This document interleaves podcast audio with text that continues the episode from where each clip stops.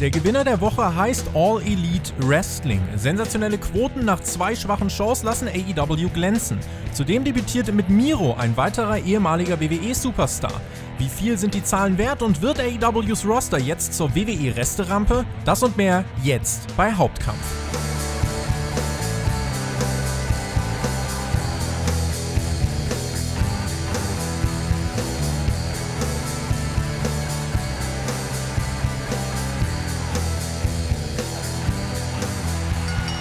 Spotlight Wrestling Podcast. Ihr hört Hauptkampf, euren Wrestling Talk.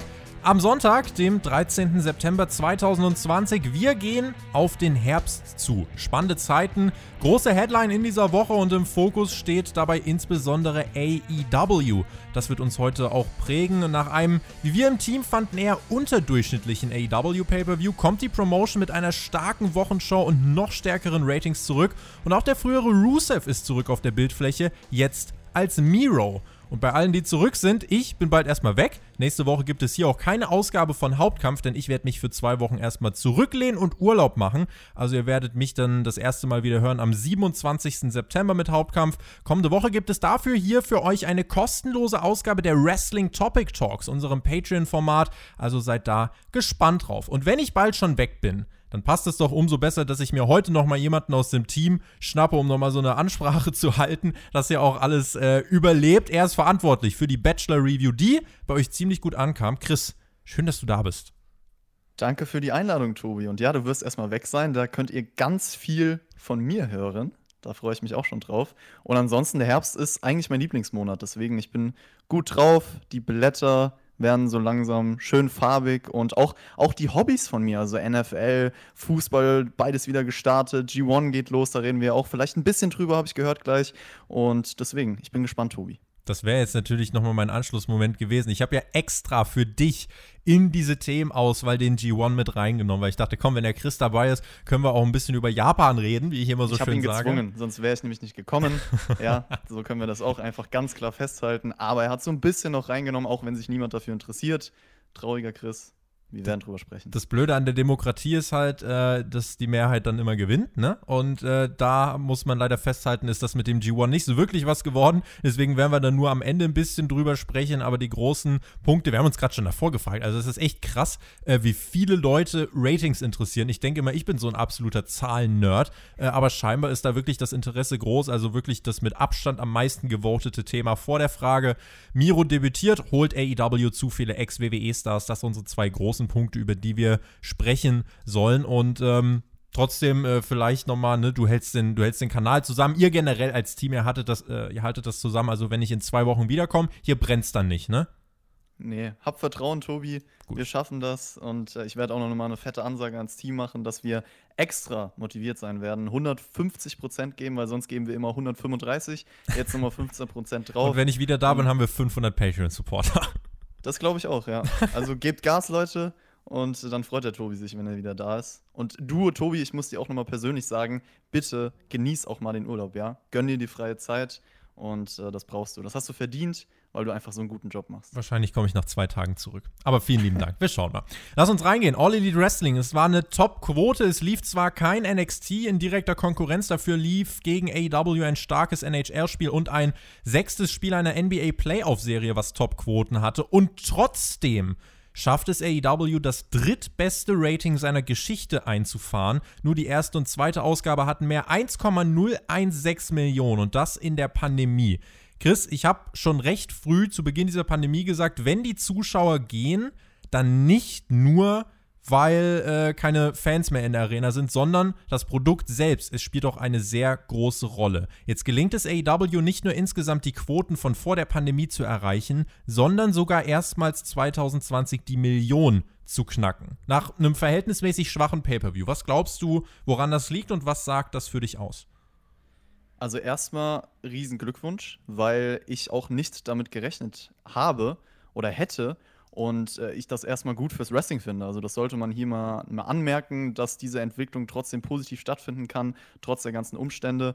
Und Woran es liegt? Ja, ich würde jetzt einfach mal behaupten, dass AEW einen guten Job gemacht hat, die Leute trotzdem ans Produkt zu fesseln. Ich meine, klar, wir haben, ich war ja dabei bei der All-Out-Review. Ich war jetzt auch nicht der größte Fan der Show. Ihr habt über Dynamite davor gesprochen und gesagt, das wäre eine der schwächeren Ausgaben von Dynamite bisher gewesen. Aber ich glaube, im Endeffekt gibt es trotzdem Stars, oder Storylines oder Ansätze, die die Leute halt ans Produkt halten. Also es gibt Long-Term Storytelling, es gibt Gründe, warum man in diese Company investiert sein sollte. Und vielleicht ist auch so ein gewisses Grundvertrauen schon aufgebaut worden. Das finde ich ganz, ganz interessant. Diese Connection zu den Fans ist da und vielleicht gibt es viele Leute, die sich denken, okay, wir schalten halt einfach trotzdem ein, weil ich weiß, auch wenn die Company mal eine kurze Schwächephase hat, wird es wieder bergauf gehen diese loyale Fanbase definitiv ein wichtiger Punkt, der hier in der Argumentation mit einfließt. Wenn dein Produkt halt in der Regel gut ist, dann verzeiht man dir auch mal die ein oder andere schwache Ausgabe. Diese Woche bei AEW, äh, vielleicht kurz zum Roundup, was passiert ist. Der Jurassic Express schlägt die Lucha Brothers, Orange Cassidy besiegt Angelico,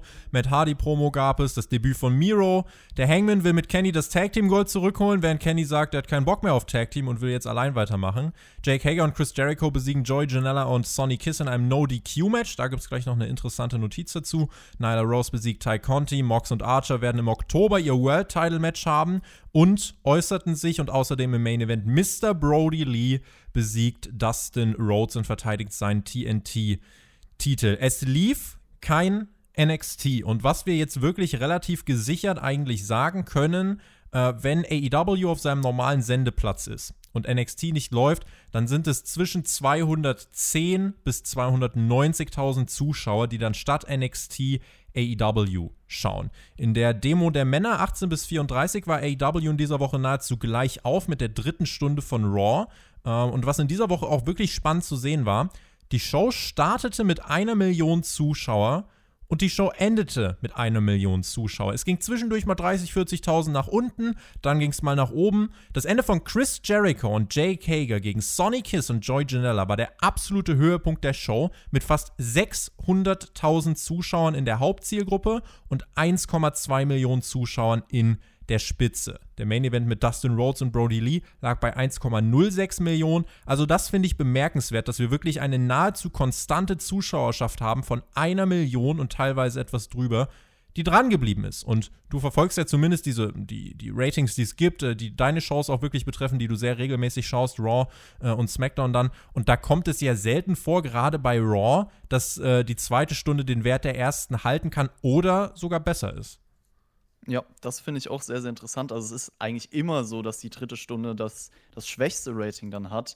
Und das liegt natürlich auf der einen Seite auch daran, dass die Show drei Stunden geht. Das muss man hier auch mit einberechnen. Also man weiß ja nicht, wie es wäre, wenn, wenn Dynamite jetzt noch eine Stunde länger gehen würde. Aber es ist auf jeden Fall faktisch belegbar, dass man sagen muss, okay, sie schaffen es halt irgendwie, die Leute am TV zu halten. Und äh, wenn ich mir jetzt auch anschaue, die letzten Raw-Ausgaben. Es gibt halt immer wieder Momente, wo man sich fragt, okay, das und das passiert. Gibt es überhaupt einen Grund für mich, noch dran zu bleiben? Und ähm, ja, Dynamite schafft es anscheinend. Tony Khan hat von TNT, das soll noch gar nicht so lange her sein, tatsächlich das Angebot bekommen haben, die Show auf drei Stunden zu verlängern und er soll es absolut schmetternd abgelehnt haben. Und äh, das ist für mich zum Beispiel nochmal dann die Bekräftigung zu sagen, okay, Tony Khan ist ein smarter Promoter und äh, er weiß wahrscheinlich, dass eben diese dritte Stunde von Dynamite, auch wenn, äh, wenn sie vielleicht gut wäre, um noch mehr Talente halt zu zeigen, äh, dass sie trotzdem insgesamt dem Ganzen schaden würde. Wir werden ja nachher auch nochmal äh, über AW, über die Showbreite sprechen. Es soll ja auch Anfang 2021 dann eine neue zweite TV-Show dazukommen.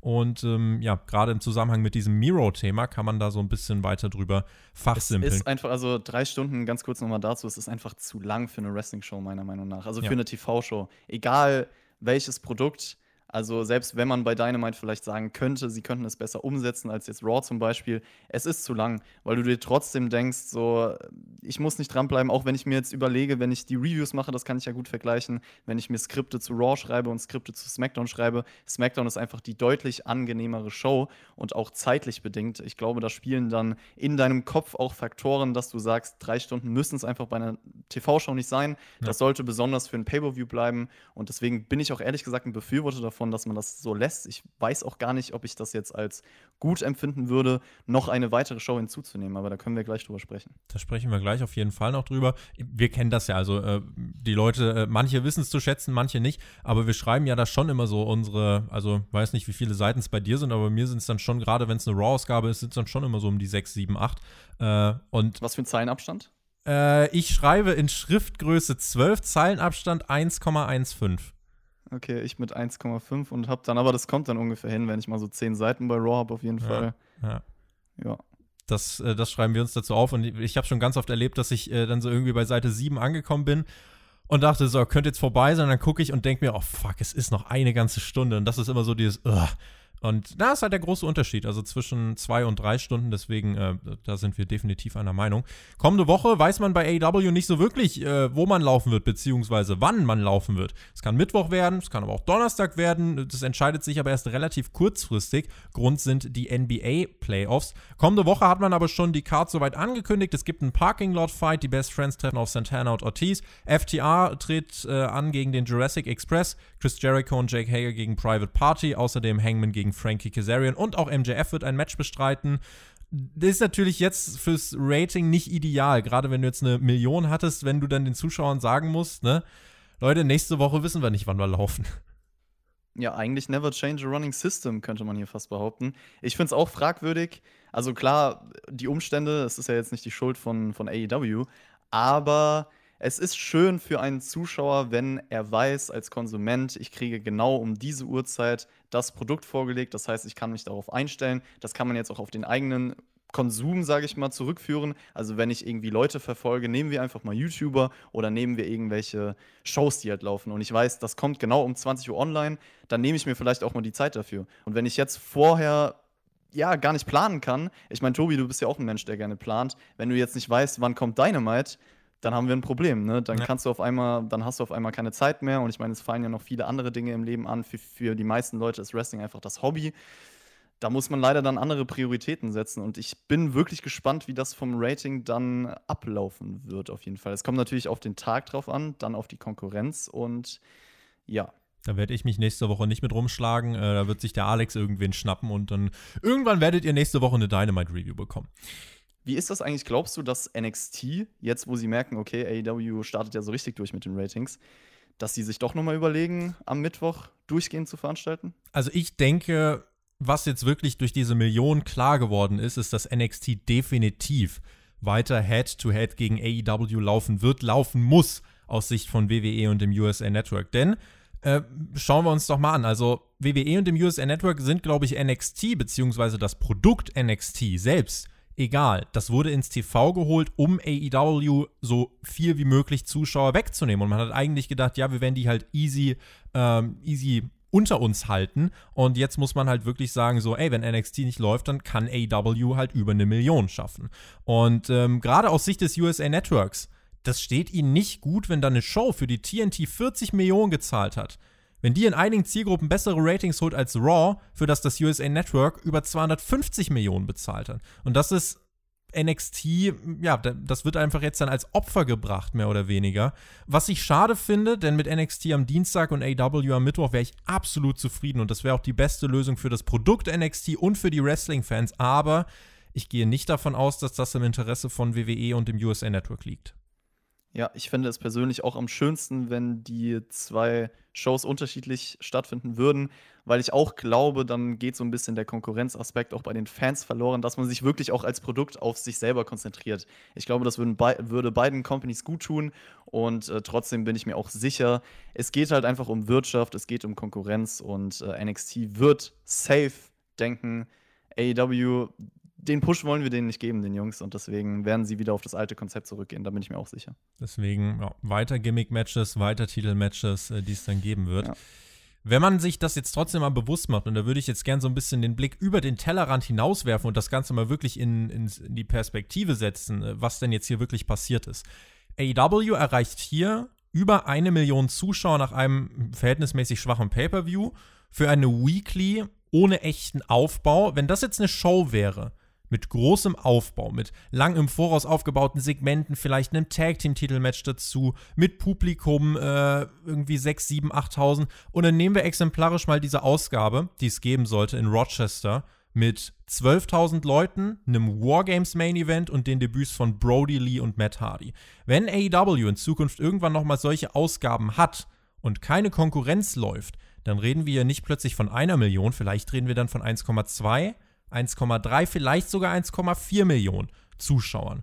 Und wenn wir uns erinnern, die dritte Stunde von Raw erreichte diese Woche ziemlich genau 1,6 Millionen Zuschauer. Und kommende Woche startet ja dann die NFL. AEW gibt es nicht mal ein Jahr. Also ich finde ganz egal, Chris, ob man AEW jetzt mag oder nicht, das ist ja jedem selbst überlassen. Die Tatsache, dass wir diese Zahlen überhaupt so aussprechen können, sind schon ziemlich respektabel. Auf jeden Fall, das ist ein Riesenerfolg. Und vielleicht kleiner Spoiler, wir haben ja mit Alex zusammen, das ist auf Patreon schon online, so ein Vorhersagenvideo für das Wrestlingjahr 2021 aufgenommen. Und ich kann mich erinnern, dass ich gesagt habe, AEW mit Dynamite wird auf jeden Fall mal ein Rating von 1,5 hinbekommen und wird Monday Night Raw schlagen. In der Gesam im Gesamtrating sogar. Nicht mhm. nur in Stundenwert, nicht nur in der Hauptgruppe, sondern im Gesamten. Und ganz ehrlich, Tobi, wenn ich mir die Entwicklung so anschaue, wenn ich jetzt auch weiß, NFL, ich gucke jetzt mal, also klar, jetzt nicht in ich, naher Ich habe mir sagen lassen, am Montag laufen zwei relativ große Spiele. Ich, ich glaube, also, bei irgendeinem waren die Steelers dabei. Steelers gegen Giants, genau, genau, Die Steelers sind auf jeden Fall immer noch eines der prominentesten, also vom Namen eines der prominentesten Teams mit einer riesen Fanbase. Das schauen ganz viele Leute dieses Spiel. Das wird ich weiß, also zu unserer Zeit natürlich dann nachts, Montagnachts stattfinden, zur amerikanischen Zeit, glaube ich, um 19.10 Uhr müsste das losgehen. Also und dann läuft es dann, wie, läuft, also Raw beginnt, glaube ich, ab 20 Uhr. Also, ja. ja. Wie lange wie lang läuft, das, lang läuft das so im, im Schnitt, so ein NFL-Spiel dann? In dieser ja, schon seine mindestens drei Stunden. Also, das wird ungefähr Raw abdecken. Also, ja. Zumindest wird dann der Raw-Start auf jeden Fall davon beeinflusst werden. Das kann man dann festhalten. Was ist das andere Spiel, was läuft? Ja, also wie gesagt, erstmal Steelers gegen Giants. Ste Giants von New York ist auch ein Riesenteam wegen der Stadt und so natürlich, also auch große ja. Fanbase. Ich denke, da werden viele einschalten. Das andere Spiel ist Tennessee Titans gegen Denver Broncos. Und äh, das läuft halt um, warte mal, 4.20 Uhr unserer Zeit nachts. Das heißt sechs Stunden vorher. Das müsste dann um 22.20 Uhr 20 genau. dort sein? Ja. Ja. Krass. Ja, aber ja. also das sind halt, aber das zweite Game dann vielleicht nicht so populär wie das erste, oder? Das kann man so sagen, ja. Deswegen ist es auch, denke ich mal, vom Zeitslot so gemacht worden. Ist dann die dritte Stunde von Raw, wo wir wahrscheinlich ein Steel Cage Match sehen werden. Und äh, das ist ja, lass, lass uns da mal drauf zurückkommen. Raw hat ja für die kommende Woche schon einiges angekündigt. Es gibt eine In-Your-Face-Ausgabe, eine Ins-Gesicht-Ausgabe, wie der Alex sagen würde, von Raw mit einem Champions vs. Champions Match von Cesaro und Nakamura gegen die Street Profits, mit einem Raw Women's Championship Match von Asuka gegen Mickey James, mit einem Match von Drew McIntyre gegen Keith Lee, I Hear Voices, und mit einem Steel Cage Match Dominic gegen Seth Rollins. Wie man diese Fehde übrigens mit dem Gaspedal jetzt wirklich über die Strecke jagt, das finde ich äh, wirklich bemerkenswert. Es droht ganz schnell ziemlich ausgelutscht zu werden. Und äh, generell, Chris, zwei Wochen vor Clash of Champions so eine Card für Raw rauszuhauen, da sieht es eher so aus, als würde jemand die Quote halten wollen. Und die NFL ist jetzt ja aber nichts, was nur eine Woche da ist, sondern äh, den ganzen Herbst über. Ja, also wenn man das jetzt jede Woche so machen möchte, dann Halleluja. Da sind wir wieder bei dem Problem, was NXT halt seit TV-Start an den Start legt, zumindest äh, produkttechnisch gesehen wie wird das immer so schön bezeichnet, Hotshot-Booking. Und klar, Raw macht das auch immer wieder. Jetzt hauen sie noch irgendwelche Taglines raus. Ich kann mich erinnern an Championship Monday, solche Dinge, also wirklich Titelmatches en masse, einfach damit man die Ansetzung hat. Ich muss ganz offen gestehen, ich habe mit jeder Ansetzung im Vorfeld ein Problem. Natürlich, weil, wie gesagt, wir sprechen es gerade an, es ist zusammengerambelt, es, es kommt jetzt halt so aus dem Nichts. Man könnte das eigentlich noch weiter aufbauen, man könnte es ein bisschen strecken und dann größer wirken lassen. Aber auch so Dinge wie, ich meine, ich weiß nicht, ob du SmackDown mitbekommen hast oder komplett gesehen hast, aber wie dieses Champions vs. Champions Match aufgebaut wurde, dass jetzt Cesaro und Nakamura noch mal schön verloren haben. Ich weiß, wie es unterbrochen wurde. Ich weiß, die haben sich ganz schön äh, über den LED-Screen echauffiert und dass da Leute in irgendeinem Raum waren. Das hat sie ganz schön abgelenkt. Genau, die 0815-Ablenkung, dann das Match verloren. Die Tag Team Division ist jetzt leider nichts, wo ich sagen könnte, da werden Leute für einschalten. Auch wenn man vielleicht sagen mag, okay, du hast jetzt zwei Tag Team Champions, okay, von den Namen könnte das ziehen. Ich weiß es ja nicht, wie die Leute da gestrickt sind. Asuka gegen Mickey James ist für mich jetzt auch ein Match. Mickey James ist halt einfach, du weißt, sie ist ein Übergangsgegner, sie ist kein gemachter Name aktuell, auch wenn sie natürlich eine große Vergangenheit hat. Und ansonsten bin ich deiner Meinung mit Dominic gegen Rollins. Das verpufft leider so ein bisschen, da könnte man viel mehr Storytelling noch mit betreiben, viel gestreckter das Ganze ziehen. Und ansonsten Drew McIntyre gegen Keith Lee habe ich auch meine Bedenken, weil ich meine, wir haben alle drüber gesprochen, dass Keith Lee, dass es eigentlich gut ist, dass er mit diesen großen Namen in Verbindung gebracht wird, aber so wie man es jetzt im Endeffekt umsetzt, dass man weiß, er kann eigentlich gar nicht mehr gewinnen. Er wird dieses Match gegen Drew McIntyre jetzt nicht auf einmal gewinnen. Das heißt, es wird wieder irgendeinen Finish geben, womit wir nicht zufrieden sein werden, was dann vielleicht beide im Endeffekt auch gar nicht gut dastehen lässt ich weiß es nicht. Ob mit Keith Lee bin ich der Meinung, sollte man im Endeffekt jetzt mal einen anderen Schritt gehen und wirklich an ihn denken und ihn aufbauen und nicht also, ihn als Nebenrolle in dieser Story sehen. Ich glaube, ihm würde ein äh, stinknormaler Aufbausieg gerade mehr helfen als jede Woche ein DQ-Finish und eine Nebenrolle in der WWE Championship Storyline. Also wenn der, ja. wenn der Plan jetzt ist, irgendwie Keith Lee dann bei der Survivor Series den Titel zu geben und jetzt hier auch noch einen Upset-Win gegen, äh, Win gegen, ähm, äh, gegen Drew McIntyre zu geben, okay, aber dann denke ich mir, dann könntest du das Ganze auch größer aufbauen, aber sonst muss man sagen, äh, Keith Lee ist jetzt nicht mehr, auch wie dann halt dieser Sieg von Payback jetzt verpufft ist, äh, wie er dann einfach bei Raw fast gegen Randy Orton verliert und ja wirklich sogar den RKO nochmal eingesteckt hat letzte Woche. Das, äh, ja, da spreche ich aber in der Raw-Review auf jeden Fall nochmal drüber. Ähm, was aber wirklich bei den Ratings halt die Sache ist, die NFL läuft ja dann eben wirklich bis in den Februar, März hinein und äh, jetzt alle ein, zwei Wochen irgendwie ein Hotshot-Booking. Ich glaube halt, dafür wird man sich halt auch, oder man wird dann halt für den Herbst sich sehr schaden. Und das ist eine Entwicklung, die sich in den letzten Jahren immer wirklich nachweisbar abgezeichnet hat. WWE verliert mit dem NFL-Start irgendwie schon so um die 150 bis 250.000 Zuschauer. Und davon kommen halt auch mindestens mal 60, 70 Prozent auch einfach nicht wieder. Und das ist ja wirklich dieser ständige Verlust, den wir stetig wirklich beobachten können.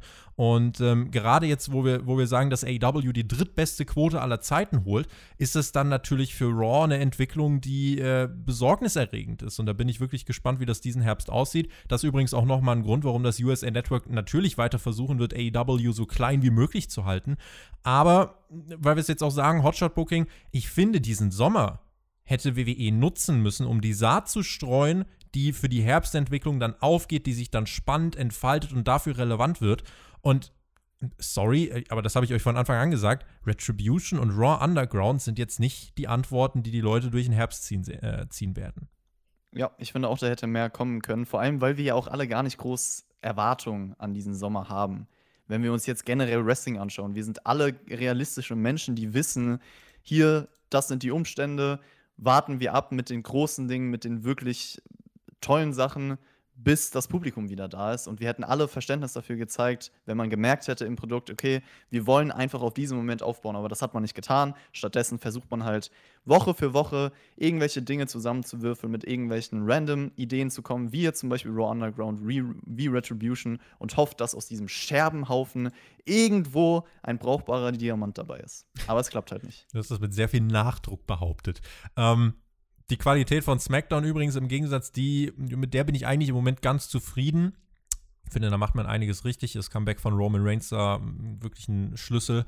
Aber wer da jetzt mehr zu SmackDown hören möchte, der kann einfach mal unsere SmackDown-Review hören. Wenn ihr das nicht schon längst gemacht habe. Das so ein bisschen der Ausblick. Smackdown-Rating ja diese Woche, zumindest die Overnights, die wir gerade kennen, 2,2 Millionen. Da geht es wieder ein bisschen mehr bergauf. Äh, wenn wir überlegen, der Sender hat mal 3,5 Millionen erwartet. Ähm, ja, ich glaube, vor der Pandemie waren es so im Schnitt 2,6, die man dann gemacht hat. Ist man jetzt noch 400.000 von weg. Aber zumindest bei Smackdown die Ratings nicht mehr ganz so im Keller, wie es ähm, in den letzten Monaten der Fall war war. Damit wechseln wir weiter zum zweiten Block und wir können da eigentlich einen relativ smoothen Übergang machen, denn wir bleiben ja bei äh, so ein bisschen dieser Thematik AW, WWE ist ja nun mal das prägende Thema. Es gab ein Debüt bei AW und zwar von Miro, dem früheren Rusev, der dort aufgetreten ist. Die Reaktion dazu äh, von Alex und mir habt ihr auch bei uns in der Review gehört. Also ähm, ich bin da sehr gespannt, was man draus macht. Natürlich die äh, ersten Reaktionen, also da gab es ganz unterschiedliche Kaliber. Also da gab es wirklich Leute, die gesagt haben, äh, ja, cool, ich freue mich richtig, das, das, dort zu sehen. Ich habe auch wirklich relativ häufig gelesen, muss ich sagen. Oh, dann muss ich ja jetzt doch AEW schauen. Also diesen Effekt gibt es scheinbar wirklich, dass dann Leute wegen jemandem wie Rusev sagen, hey, okay, äh, ich schaue jetzt mal drüben beim anderen Produkt vorbei. Ganz plumpe erste Frage: Ist das jetzt ein weiterer Schritt äh, zu ja, einer, einer, einer Entwicklung, bei der AEW zur Resterampe von WWE wird? Oder darf man das so nicht sagen? Also, erstmal zu Miro an sich will ich noch ein paar Worte verlieren, weil ich finde, ich habe das Segment gesehen jetzt gerade und er wirkt für mich halt einfach viel menschlicher und das mag ich einfach. Ich kann verstehen, wenn Leute jetzt behaupten und sagen, okay, er ist nicht mehr, er wirkt jetzt nicht direkt larger than life wie dieser absolute Superstar, aber es ist ja bei AEW öfter so, dass man sich denkt, hey, sympathischer, offener, authentischer Mensch. Und äh, er kam mir einfach viel mehr so rüber wie er selber. Und das mag ich persönlich jetzt einfach ganz subjektiv. Und ich bin auch gespannt, wie man das mit, mit ihm umsetzen wird. Ist natürlich noch, noch die Frage in dieser Rolle jetzt aktuell als äh, Best Man an der Seite von Kip Sabian und so, ob das jetzt noch, nur eine kurze einmalige Sache ist, in welche Richtung er dann geht. Also ich bin gespannt. Miro an sich, sehr cooler Typ mit viel Potenzial.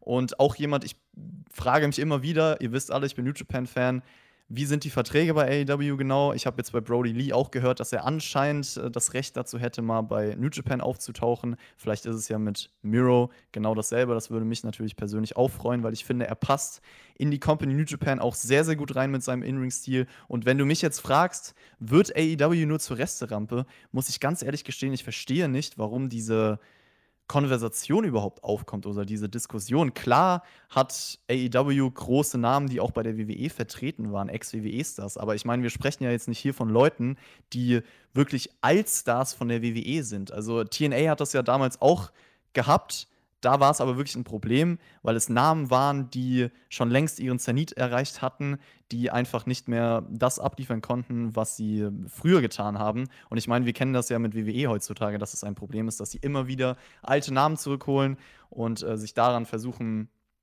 irgendwie Leute zu sichern. Und ich finde aber, AEW holt sich jetzt Leute mit Talent, die sie halt richtig einsetzen wollen. Und es ist mir doch dann vollkommen egal, wo die herkommen. Also, wenn WWE das andersrum machen würde, wenn es jetzt irgendwelche AEW-Leute gibt, wo ich sage, ja, hey, warum wird er denn nicht so eingesetzt? Die holen sich den und dann wird er auf einmal ein Star. Dann denke ich mir doch, ja, cool für denjenigen. Er, er hat es geschafft. Er kann bei einer Wrestling-Promotion sein volles Talent ausnutzen.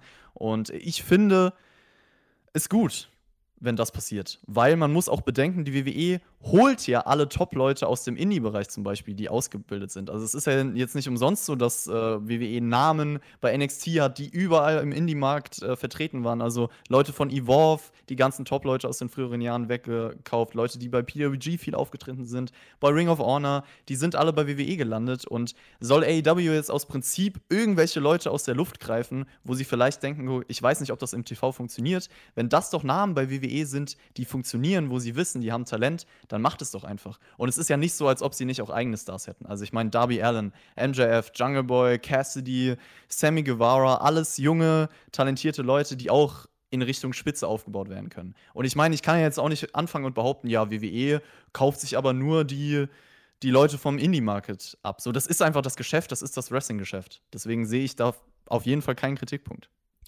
Unser Patreon-Supporter, der Sperber, hat geschrieben, diese Diskussion, ob AEW zu viele Ex-WWElers signed, ist doch eigentlich auch Quatsch. Momentan sind 14 ehemalige WWE-Festangestellte bei AEW, bei einem Roster von 75 Performern insgesamt.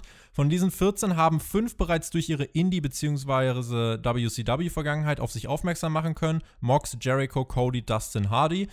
Heißt, wir sprechen hier von neun Wrestlern, die von der WWE groß gemacht wurden und jetzt bei Dynamite sind. Das entspricht 12% des Rosters und mit Talenten wie Jungle Boy, MJF, Sammy Guevara, blablabla, muss man mir jetzt auch äh, niemand erzählen, dass hier nicht genug Talente overgebracht werden. Äh, das ist der Kommentar von ihm. Die Angaben ohne Gewähr, die habe ich jetzt hier einfach mal äh, ganz äh, dreist einfach so übernommen. Und ich finde eigentlich, dass, äh, dass sich damit ja schon relativ eine Grundlage offenbart. Also ein Beispiel, was natürlich oft angeführt wird, Sean Spears zum Beispiel, der ja nach diesem Chairshot gegen Cody und nach einem Pay-Per-View-Match nie mehr so wirklich was gemacht hat. Er dümpelt halt jetzt irgendwie seitdem bei AW Dark herum und auch Tully Blanchard an seiner Seite hat ihm jetzt nicht wirklich so einen großen Boost gegeben.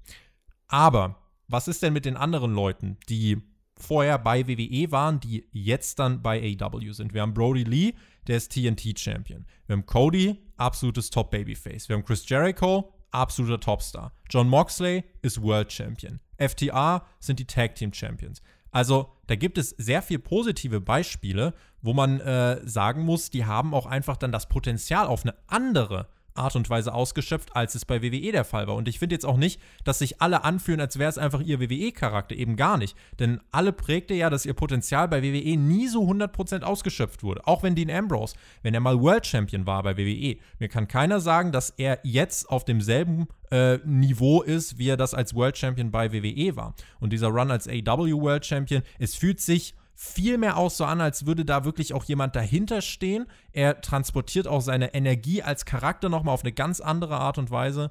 Und ähm, ich nehme es auch häufig so wahr, dass dieses Argument, der sind ja nur Ex-WWEler, ich glaube, das kommt oft von den Leuten, die AEW gar nicht ganz verfolgen und die dementsprechend nur lesen, ah, der ist da jetzt auch. Ah, der ist da jetzt auch. Die aber gar nicht sehen, dass die Menschen dort in einer ganz anderen Art und Weise aufgehen in ihren Charakteren, wie du das gesagt hast, die dann auch wirklich ganz authentisch wirklich wirken. Und ähm, das ist halt der große Vorteil bei AEW, dass man eben dort nicht versucht, äh, etwas zu überproduzieren oder die Leute an ein äh, Skript zu binden, sondern man fragt die Leute, hey, habt ihr eine Idee, wie ihr euer Gimmick umsetzen wollt? Ja, dann macht. Dann gucken wir, ob es funktioniert und dann unterstützen wir euch. Und diese eigenen Projekte hast du ja auch, äh, hast du ja auch angesprochen. Und ähm, was halt auch wichtig ist, ne? Man, es ist ja jetzt nicht so, dass AEW Leute wie No Way Jose oder so verpflichtet. Also das, finde ich, gehört dann halt auch wirklich zur ganzen Wahrheit mit dazu.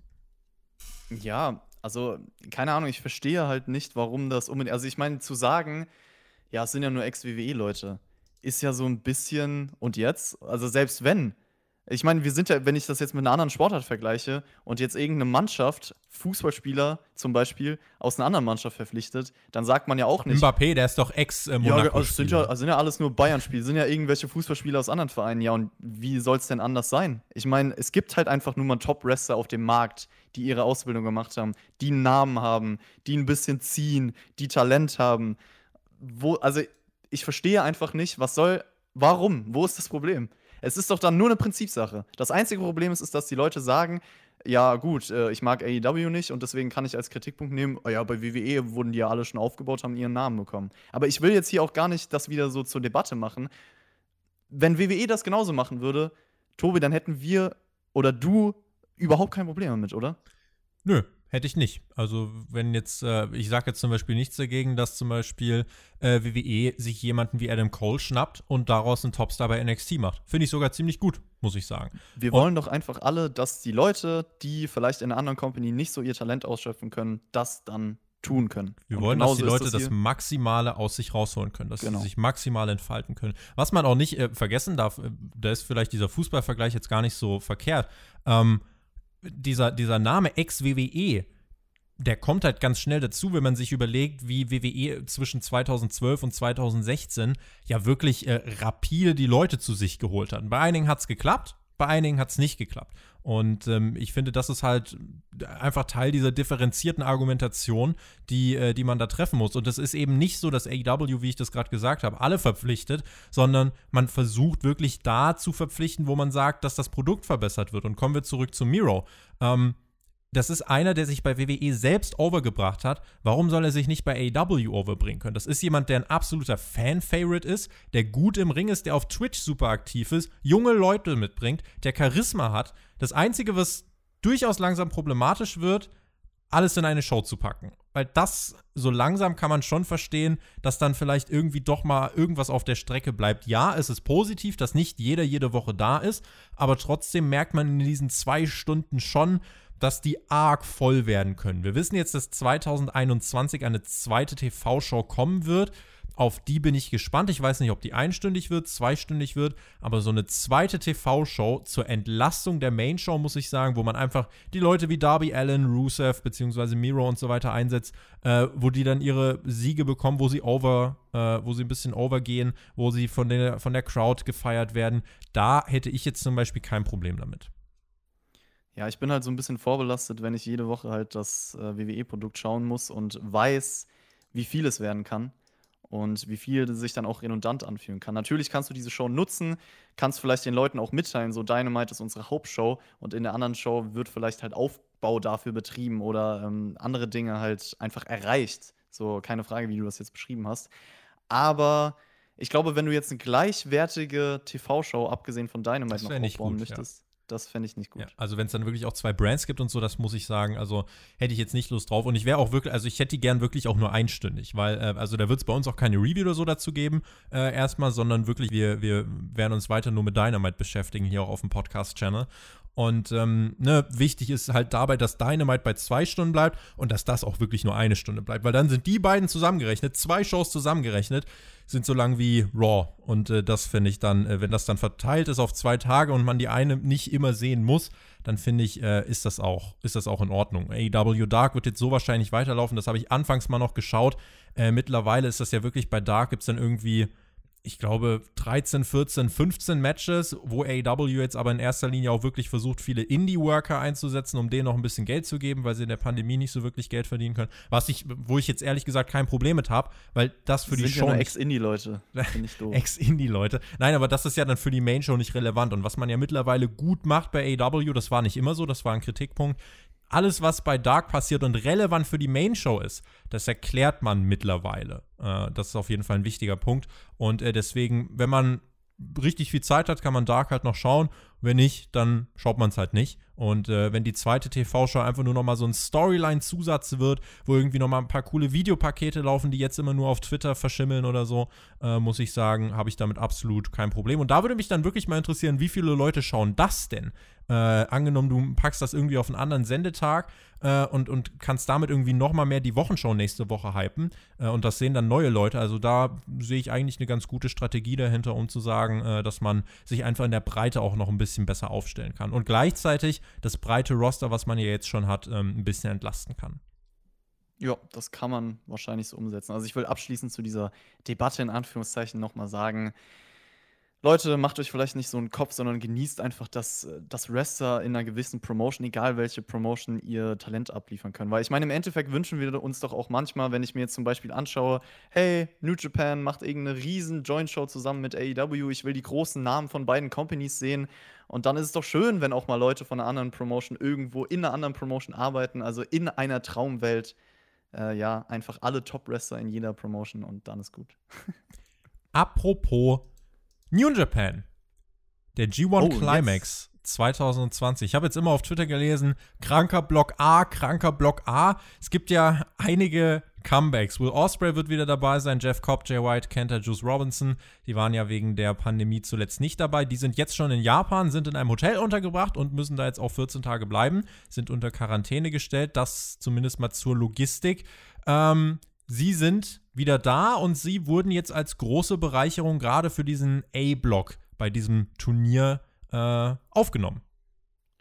Ja, also ich hätte nicht damit gerechnet, dass man alle Leute wirklich bekommt. Also ich hätte safe damit gerechnet, dass äh, zwei, drei von diesen Outsidern nicht erscheinen und äh, man dann den Block irgendwie anders füllen muss. Also zumindest generell das Teilnehmerfeld, dass man irgendwelche Leute aus Japan halt, aus anderen Promotions äh, mit an den Start nimmt. Was ich auch gefeiert hätte, da gibt es auf jeden Fall sehr, sehr coole Namen. Ein bisschen schade. Oder halt auch äh, Talente wie eine Show, dachte ich safe, dass der in diesem Turnier steht. Oder vielleicht, dass man Junior Heavyweight sogar mal in dieses Turnier nimmt, weil man einfach das Roster nicht füllen kann. Im Endeffekt hat man das aber jetzt schaffen können.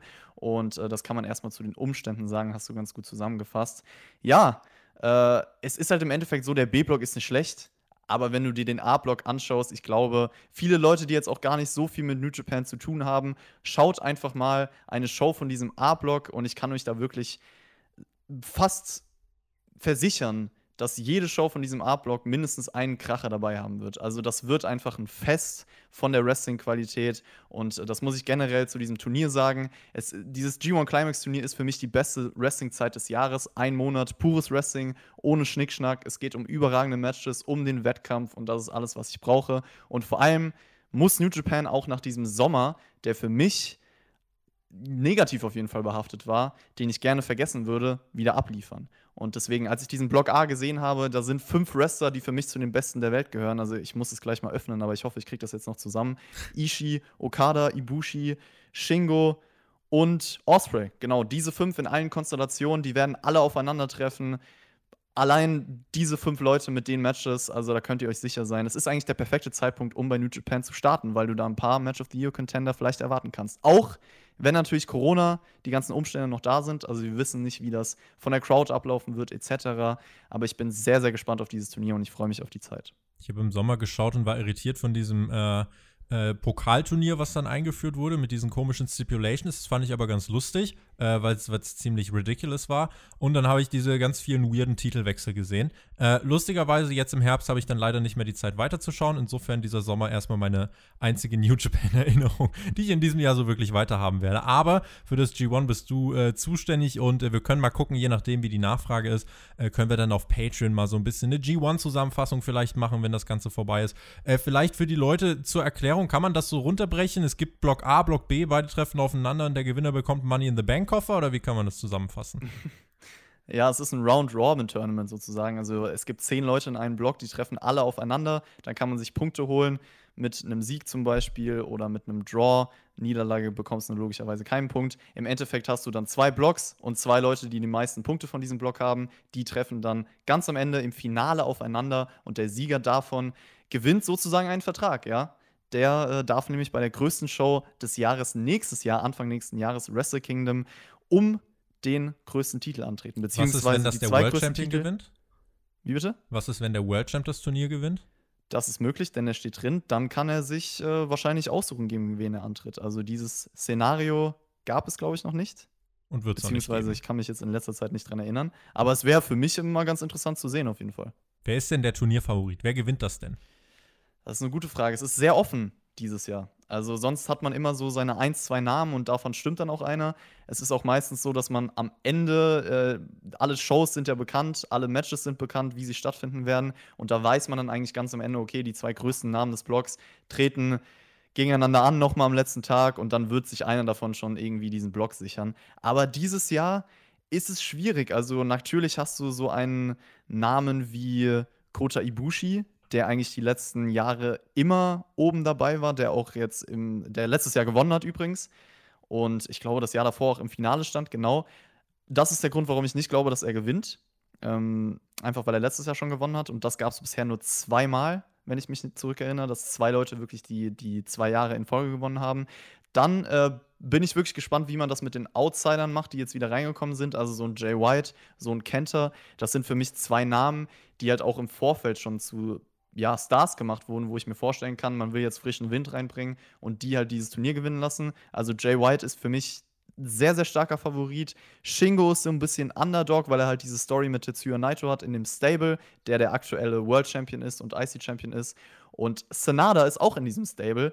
Der ist sein Name, wo ich immer gesagt habe, das wird der neue Star von New Japan und deswegen ist es auch mein Tipp. Ich glaube, das wird ja sein Jahr sozusagen und äh, im Endeffekt tippe ich aktuell auf Sanada, aber das kann sich auch immer wieder ändern. Damit machen wir den Haken an das G1 für heute äh, und sliden nochmal in den Fragenteil in dieser äh, Hauptkampfausgabe, in der letzten Hauptkampfausgabe, zumindest jetzt mal für, ne, nicht ganz im September, am 27. gibt es ja dann nochmal eine frische Ausgabe nächste Woche, wie gesagt, dann ähm, eine Wrestling Topic Talks Ausgabe mit einem sehr interessanten Thema, was, äh, ja, auch wirklich, wie ich fand, gut aufgearbeitet wurde. Äh, der Jonathan ist da übrigens auch mit dabei, also freut euch da äh, nächste Woche. Das könnt ihr dann dort hören. Und ähm, ja, dann gibt es in zwei Wochen wieder Hauptkampf. Die Fragen, die reingekommen sind. Schauen wir doch mal. Wir haben Matteo, der uns hier gefragt hat, wieso hat man Paul Heyman erst letztens von Raw abgesetzt, lobt ihn aber jetzt für seine kreative Arbeit und teilt ihm den jetzigen Topstar-Rückkehrer Roman Reigns zu. Wie hängt das zusammen, Chris? Erklär doch mal. Das muss ihn ja wahrscheinlich differenziert betrachten. Hat man ihn für seine kreative Arbeit hinter den Kulissen gelobt oder jetzt äh, wirklich in den Shows? Das äh, kann ich dir jetzt gerade aus dem Stegreif nicht mit hundertprozentiger Verlässlichkeit sagen. Heyman mit großem Einfluss auf Roman Reigns, da gehe ich doch klapp, äh, glatt mal schnell auf www.spotfight.de und lese die Meldung Heyman mit großem Einfluss auf Reigns Story. Laut Ringside News stand Paul Heyman als Designer hinter beinahe jeder Storyline und jedem Match von Brock Lesnar. Denselben Einfluss soll er nun auch bei Roman Reigns Storyline haben. Dabei arbeitet Heyman nicht als Teil des Creative Teams, sondern ausschließlich in Bezug auf den Tribal King. Der Grund dafür sei, dass Vince McMahon Heymans Kreativität sehr schätze. Okay, ja, dann äh, ist das eine gute Frage, die der User gestellt hat, weil ich mir auch nicht erklären kann, warum man mit Paul Heyman den Weg gegangen ist und ihn aus diesem kreativen Bereich wieder zurückgezogen hat. Denn das erschließt sich mir durch diese Aussage von Vince McMahon dann auch nicht so ganz. Also klar, vielleicht hat er ihn in Teilen gelobt, hat gesehen, wie das mit Brock Lesnar funktioniert hat, hat das gefeiert und sieht das jetzt ähnlich mit Roman Reigns. Und ich glaube, sein, sein Charakter in den Shows ist natürlich nochmal was anderes als das, was er backstage macht sozusagen. Und ähm, ja, dass Paul Heyman super ist, das wissen wir alle, das weiß auch ein Vince McMahon. Deswegen auch absolut richtig, ihn in diese Rolle zu packen. Ich denke auch, äh, dass Paul Heyman vor allem in diesem Management, äh, in dieser Manager-Rolle, gerade für, äh, für, für Roman Reigns jetzt äh, eine ziemlich gute Ergänzung sein kann. Und auch das, was man jetzt, äh, welchen Storyline-Weg man sich genommen hat für Clash of Champions, dass es wirklich dann erstmal um die Familie von Roman Reigns geht, äh, finde ich, ist ein richtig cooler Ansatz und ähm, ja, finde ich, äh, ist auch wirklich mal spannend, weil es eben nicht so dieser 0815-Weg ist. Und ähm, mal gucken, ob Roman Reigns jetzt durch seine ganze Familie mäht oder äh, ob er ja, sich irgendwie dann mit der ganzen Familie einschwört und alle Bösewichte werden. Stell dir mal vor, bei WrestleMania, nachdem Roman Reigns seine ganze Familie auseinander nimmt, irgendwie Rikishi überfährt, äh, kriegt er dann bei WrestleMania ein Match gegen The Rock und gewinnt das. Das wäre doch mal was. Das wäre wär doch mal was. Tatsächlich was. Wobei man dann natürlich wieder sagen müsste, The Rock steht in so einem großen WrestleMania-Match. Wollen wir das? Und bringt Roman Reigns over?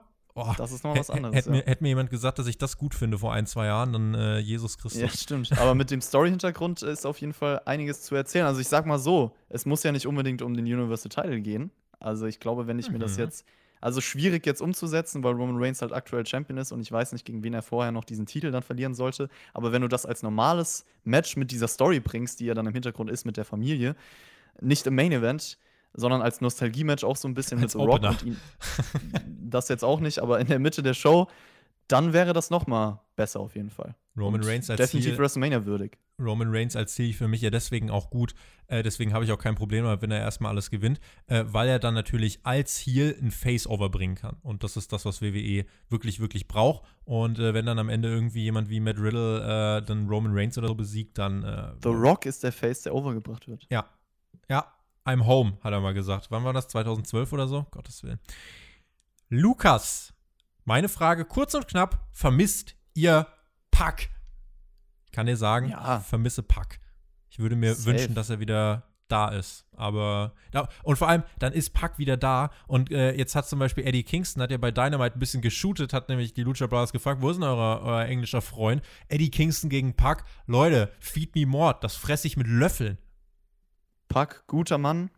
Ich kann mich noch an das Ironman-Match erinnern gegen Kenny Omega. Das ist ja jetzt auch nicht allzu lange her. Ja. Das war für mich eines der besten Dynamite-Matches, die es bisher gab bei den TV-Shows. Und deswegen gibt mir dieses Match noch mal. Da gibt es bestimmt noch sehr, sehr coole andere Ansetzungen. Natürlich vermissen wir Pack. Merti schreibt, was glaubt ihr, inwieweit das Wetter bei All Out die Matches beeinflusst äh, haben? Ich fand auch, wenn das Catchen vermeintlich nicht mit den anderen Pay-Per-View von AEW mithalten konnte, äh, fand ich es vom Storytelling allein sehr stark, da man nichts dabei hatte, was belanglos zu den äh, oder belanglos für die Storylines war. Das habe ich äh, bei Dynamite angesprochen. Das hat ja auch AEW diese Woche tatsächlich zweimal thematisiert. Der Hangman hat ja gesagt, äh, eigentlich äh, ist das ja gewöhnt, dass die Leute ausrasten. Und bei diesem Tag-Team-Titelmatch waren die Leute still. Es hörte sich an, als würden sie die Luft anhalten und sich Gedanken machen, was passiert mit Kenny und dem Hangman. Während FTR von Charlie Blanchard overgebracht wurden, äh, der gesagt hat, äh, dass hier irgendwie äh, 117 Degrees waren. Also ich glaube, äh, wie viel waren es? Äh, 44 Grad oder ah, das finde ich jetzt nochmal ganz schnell raus. Äh, jedenfalls, ähm, das ja, war ja da bei Dynamite auf jeden Fall schon ein Thema. Und ich glaube, dass das die, dass das auf jeden Fall da was beeinflusst haben könnte. 47,2 Grad sind es übrigens. Also ähm, ja, das ist auch das, was man übrigens gehört hat. Also die Leute vor Ort haben äh, gesagt, dass äh, die Crowd war eigentlich da. Sie war aber nicht gut ausmikrofoniert, aber bei dem Match war sie halt indeed tot, weil die saßen da halt irgendwie dann äh, zu diesem Zeitpunkt der Show irgendwie schon sechs Stunden oder so, weil die schon zwei Stunden vorher da sein mussten. Einzelne Kontrollen, einzelner Einlass, einzelne Platzierung. Und dann sitzen sie da seit sechs Stunden. Es ist unfassbar heiß, es ist eine unfassbar hohe Luftfeuchtigkeit. Äh, insofern ist das, wie ich finde, eine valide Argumentation, warum die Crowd in diesem Match tot war. Das kann auf jeden Fall sein. Also wenn ich mir jetzt selber vorstelle, wie das abläuft, wenn man dabei fast 50 Grad sitzen muss oder so. Das ist natürlich eine Hausnummer. Wir können natürlich im Endeffekt nur das bewerten, was wir gesehen haben. Und klar kann man das dann mit einfließen lassen, aber es ändert ja nichts daran. So, das ist halt im Endeffekt leider natürlich schade, auch wenn es dann den Umständen entspricht. Aber natürlich, so, wir sind alle Menschen und es gibt da gewisse Dinge, die einen zurückhalten davon, sein, sein volles Potenzial auszuschöpfen. Und Temperatur gehört da dazu. Thomas, das ist ja bei dem Podcast auch so, ja. Wenn wir hier im Hochsommer bei 40 Boah, Grad. Junge, ja, also es gab da schon Momente, wo ich mir dachte, boah, also ob ich das jetzt hier so durchziehen kann mit meinem geschwitzten Rücken an am dem Ledersitz. Tag, an dem Tag, als wir den Traumpodcast aufgenommen haben, als ich fünf Podcasts an einem Tag durchgeballert habe, Was war, heißt, ja. war hier in meiner Wohnung halt legit hier oben Erdgeschoss für äh, Erdgeschoss. Hier oben Erdgeschoss, ist klar, Tobi. Äh, hier oben Dachgeschoss, vierter Stock, äh, waren da glaube ich irgendwie hier in meiner Wohnung 32 Grad. Luft stand und es war wirklich äh, Horror. Und äh, deswegen, ja, auch für uns als Podcastende ist das äh, eine relevante Größe. Auf jeden Fall. Es gibt Tage, wo ich mir auch denke, wo, ich, wo wir aufhören, dann sozusagen, der Tobi kennt das, du hast alles erledigt, hast alles hochgeladen und dann musst du dich erstmal kurz hinlegen, zumindest ist das bei mir so, mhm. und hast kurz, die Augen tun weh und dein Kopf tut so ein bisschen weh, weil du halt die ganze Zeit nur auf 180 bist und dich konzentrierst und auf den Bildschirm starrst und äh, ja, man kennt das auf jeden Fall. Mit der Temperatur ist dann natürlich noch mal, ja, ja, ich fühle, ich fühle mit. Egal was äh, mit der Temperatur ist, egal was in unserem Leben passiert, für den Podcast müssen wir funktionieren. Das ist manchmal auch ein bisschen anstrengend. Tom hat uns gefragt, äh, meine Frage an euch, wie seht ihr die Zukunft der deutschsprachigen Wrestler wie Cesaro, Marcel Bartel oder Walter? Kann da noch was Großes passieren oder bleiben sie auf dem jetzigen Stand, Chris? Also Cesaro, muss ich leider sagen, wird auf dem jetzigen Stand bleiben, weil ich düt, sage, dass seit. Der Zug, hast du gehört, ist abgefahren. Ja, also wirklich schon seit zehn Jahren. 2014 gab es eine Phase, wo er diese Battle Royal gewonnen hat bei WrestleMania 30, wo er dann mit Paul Heyman zusammengesteckt wurde. Da dachte ich, ja Mann, Cesaro, seine Zeit ist gekommen. Aber nur für eine Woche und oder so. Das war wirklich nur für eine Woche. Und da war schon eine Zeit, wo man gesagt hat, okay, das hätte ja auch schon länger passieren können. Ja, mhm. und jetzt befinden wir uns im Jahr 2020, also sechs Jahre später, und er ist halt eigentlich nur ein Tag Team Wrestler und was anderes wird er auch nicht sein. Es ist sehr, sehr schade, weil Cesaro könnte für mich ein Main Eventer sein, ein absoluter Topstar. Ich weiß, er ist am Mic nicht ein, weiß ich nicht, anderer Top Wrestler, keine Ahnung, wen haben wir denn jetzt? Randy Orton oder so, aber dafür hat er so viele andere Fähigkeiten, die ein Publikum absolut mitreißen könnte, wenn man seine Stärken ausnutzt. Und wie gesagt, er könnte für mich ganz oben stehen. Was war noch ein Name? Marcel Bartel. So leid es mir tut, ich mag den Mann auf jeden Fall, aber wenn ich mir jetzt schon anschaue, wie er anfängt, ich glaube auch, dass es für ihn jetzt nicht in den Main-Event-Bereich gehen wird. Das ist jetzt auch erstmal wieder bei NXT UK, kann man annehmen. Ja, das, ja. da gehe ich von aus. Walter ist natürlich durch seine Erscheinung jemand, bei dem ich das jetzt noch mehr abkaufen, also das heißt abkaufen könnte. Abkaufen könnte ich es auch bei Marcel Bartel, aber bei ihm glaube ich, dass die WWE vielleicht noch mehr sieht. Und da ist der Name, wo ich sagen würde, ja, bei dem könnte noch was passieren. Bei Cesaro ist der Zug abgefahren. Walter ist von denjenigen, die er da genannt hat, noch derjenige, wo ich glaube, der könnte vielleicht sogar irgendwann World Champion werden, wenn alles perfekt läuft. Problem bei Walter, er wird nicht in die USA ziehen. Und äh, das nicht. hat er auch schon gesagt. Und äh, ich glaube, da wird er auch dran festhalten. Und äh, deswegen ähm, glaube ich nicht, dass die WWE ihn jemals irgendwie zum World Champion machen wird. Würde mich schon sehr wundern, wenn er irgendwann stimmt, mal den ja. NXT-Titel gewinnen würde. Ich glaube, mit dem NXT UK-Titel ist er eigentlich ganz gut bedient. Und Luca, die letzte Frage für diese Hauptkampfausgabe. Wann können diese ganzen Titelmatches in den Weeklies endlich ein Ende nehmen? Er hat nichts dazu geschrieben. Raw, SmackDown, NXT, AEW. Äh, also, Chris, wann können die ganzen Titelmatches in den Weeklies endlich mal ein Ende nehmen? wenn es nicht darum geht, Ratings zu erzielen, sondern wirklich nur das Produkt im Vordergrund steht und man äh, lange aufbauen möchte auf größere Sachen, wo es dann egal ist, dass man jetzt vielleicht mal nur ein bisschen verwaltet. In diesem Sinne, ich schließe mich an. Vielen lieben Dank an alle Zuhörer. Ich packe jetzt meine Koffer und äh, ihr könnt mich morgen nochmal. Was nimmst du denn mit? Ich packe meinen Koffer und nehme mit. Äh, was nehme ich mir mit? Kinderriegel, ein Laptop, damit ich TEW 2020 spielen kann, Katze und äh, das war es dann eigentlich auch schon. Mehr brauche ich nicht. In den nächsten zwei Wochen. Ja. Ich werde übrigens äh, für ein Wochenende tatsächlich äh, in einem äh, Hotel an der Ostsee hausen, in einem Wellness-Hotel. da gönnt sich der Tobi sogar mal richtig was. Äh, da werde ich mal tatsächlich versuchen, weil die letzten drei, vier Monate wirklich ziemlich krass waren äh, werde ich dann mal versuchen, gar nichts zu tun. Ich weiß, dass ich es nicht schaffen werde, aber ich nehme es mir zumindest mal vor. Niemals. Ich werde es mir. Niemals. Ja. Ja, mach es. Zieh es durch. Gönne die Massage. Die Gönn- heiße Steinmassage. Ja, und ein Whirlpool. Gönne ich mir richtig. Gönne ich mir intensivst, wie Jonathan schreiben lieben würde. es. Wir lieben es. Liebe Grüße an Jonathan und ähm, in diesem Sinne. Mädels, äh, Raw vs. Nitro hört ihr mich morgen nochmal mit dem Mac auf Patreon und ähm, Woche 25 des Monday Night Wars. Und ansonsten bin ich am 27. wieder zurück. Vielen lieben Dank fürs Zuhören, Chris und äh, das Team. Ihr haltet den Laden zusammen. Ich habe größtes Vertrauen. Und äh, in diesem Sinne, genießt Wrestling. Macht's gut. Auf Wiedersehen. Bis in zwei Wochen. Tschüss. Danke fürs Zuhören. Viel Spaß im Urlaub, Tobi. Ich werde dich nicht enttäuschen. Ich übernehme den Lachs jetzt einfach mal hier so ein bisschen und äh, werde viele Podcasts machen. Also gewöhnt euch für die nächsten zehn Tage oder wie viele sind es auf jeden Fall dran. Zwei Wochen ungefähr. Und dann ist der Tobi auch schon wieder da. Wir werden ihn natürlich vermissen. Aber er ist bald wieder da. Dann kann er sein großes Comeback aufziehen. Und bis dahin, lasst es euch gut gehen. Bis zum nächsten Mal.